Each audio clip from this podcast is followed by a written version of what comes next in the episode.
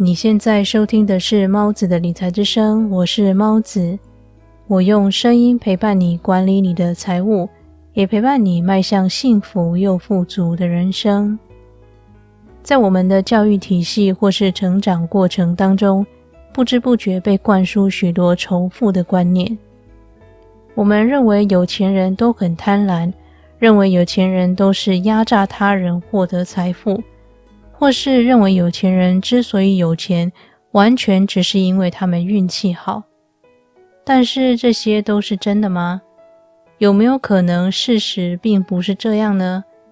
就让我在今天的节目里分享给你。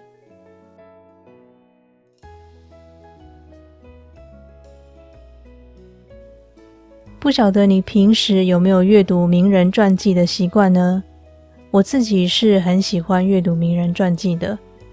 我之前有读过某一本书，书里面说，如果想要在某个领域获得成功的话呢，就要去找一个在那个领域成功的人士，阅读他的传记，然后呢，从里面学习他做事的心法。我自己在理财这方面开悟的比较晚哦，等我意识到不理财不行的时候呢，已经累积了一笔不小的债务了。关于这个故事，往后有机会我再跟你分享。不过，在我决定要好好正视自己的理财问题之后呢，就开始非常努力的阅读书籍，增加自己的财务智商，也因此彻底的扭转了我的财务状况以及我的人生。虽然资讯时代我们最不缺乏的就是讯息，但是网络上有系统的知识其实很少。尤其现在是自媒体时代，每个人都想要表达一点他们对某件事的概念。所以，通常如果我想要了解某一件事，如果只靠网络上的资讯，有时候会显得不太客观，或是因为缺乏系统性，让我感觉学习效率比较低。而一本书籍需要缜密的逻辑，以及作者本身一定的自律程度，才有办法完成。因此呢，我还是最喜欢透过阅读学习。最开始了解全球第一个亿万富翁约翰 ·D· 洛克菲勒是一本书，书名叫《洛克菲勒写给儿子的三十八封信》。从这本书里可以感受到一个父亲对孩子的期望，还有谆谆教诲。洛克菲勒从小出身贫困。但是他在很小的时候就立定志向，一定要成为富翁。后来他长大之后，通过自己不断的努力，终于靠着石油产业成为富翁。洛克菲勒除了在事业方面有卓越的成就之外，对于慈善事业更是不落人后。在早期收入不多的时候，就已经会固定把收入捐给教会。或是贫苦的人们。后来他变得越来越富有，就开始花更多钱，更努力的做慈善。不止洛克菲勒，其实很多成功人士不见得有什么显赫的出身，也并非含着金汤匙出生的第二代，但是他们都有一些共同的特质，那就是他们每个人都非常的努力。我记得第一次阅读《富爸爸穷爸爸》这本书的时候，我产生了一个疑问，那就是：如果富有对大家的人生都是更好的出路，为什么大家都不选择这条路呢？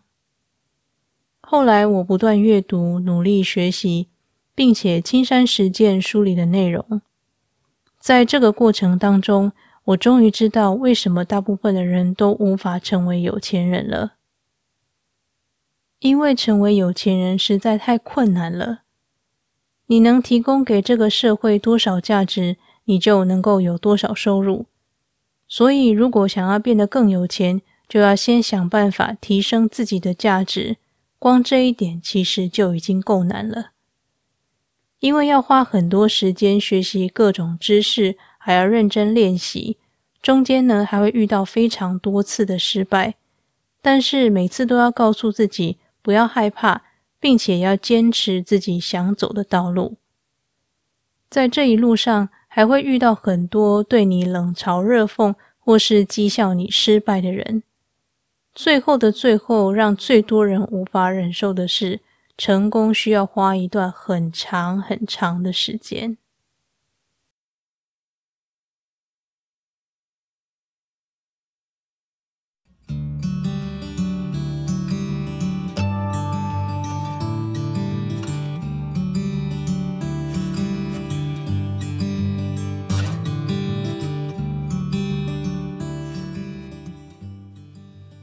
如果截至目前为止你还喜欢听到的内容，请别忘了点赞我的粉丝专业。往后我还会不断的上传理财类的音频节目，帮助你达成你的财务目标。感谢你听完这段广告，也感谢你一直以来支持猫子的理财之声。《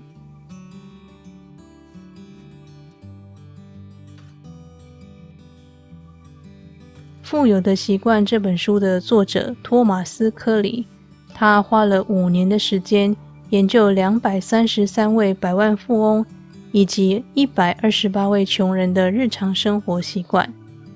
他发现，大部分的百万富翁都是白手起家，并不是像我们认知的都是富二代。另外，托马斯·科里也发现，每位百万富翁从发迹到成功。需要花费的时间平均是十点二年，十点二年听起来很久吧？是不是让人听到就想要马上放弃了呢？但是就连巴菲特这样的神人，也不是一天就能创造那么多财富的。更何况，大部分的人可能在还没开始之前就已经放弃了。所以我在读了这些名人的事迹之后。发现其实要变成富翁真的是一件非常困难的事，这就是为什么很少人能够达到那样的成功。后来我把书里读到的东西放在我的日常生活中验证，我发现那些很成功的人其实是最勤奋的人，而且我观察到那些手头不宽裕的人们，他们通常都有几个共同特质。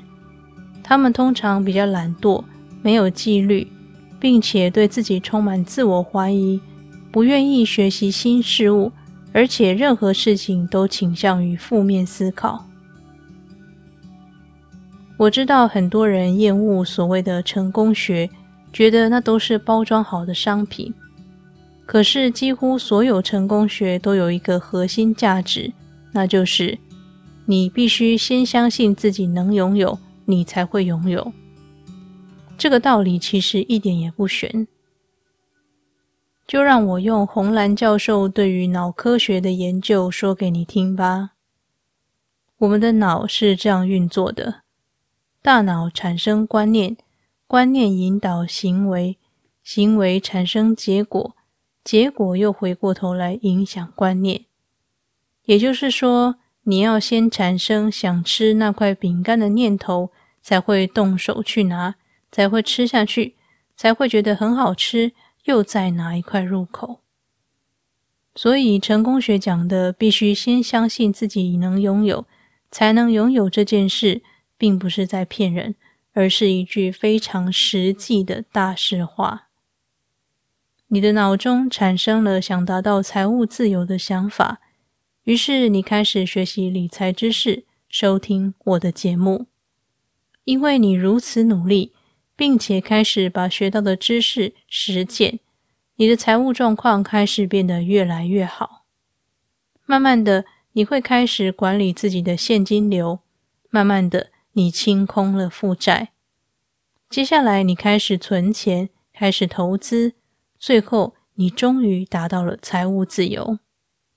而这一切的一切，只来自你脑中的一个想法而已。听到这里，你觉得呢？有钱人比较贪婪吗？还是其实贪婪的是穷人呢？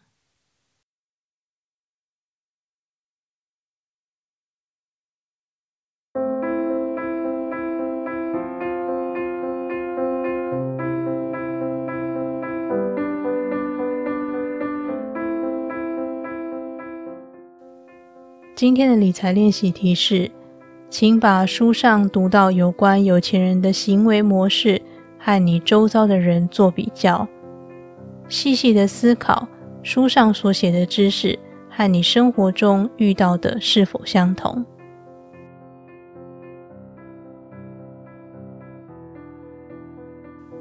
今天为你分享的节目内容是：有钱人都很贪婪吗？我把书上的知识结合实际生活中的例子和你说明，有钱人其实并不如我们想象的那样贪婪。许多有钱人其实是最勤奋，也是最愿意为社会付出的人。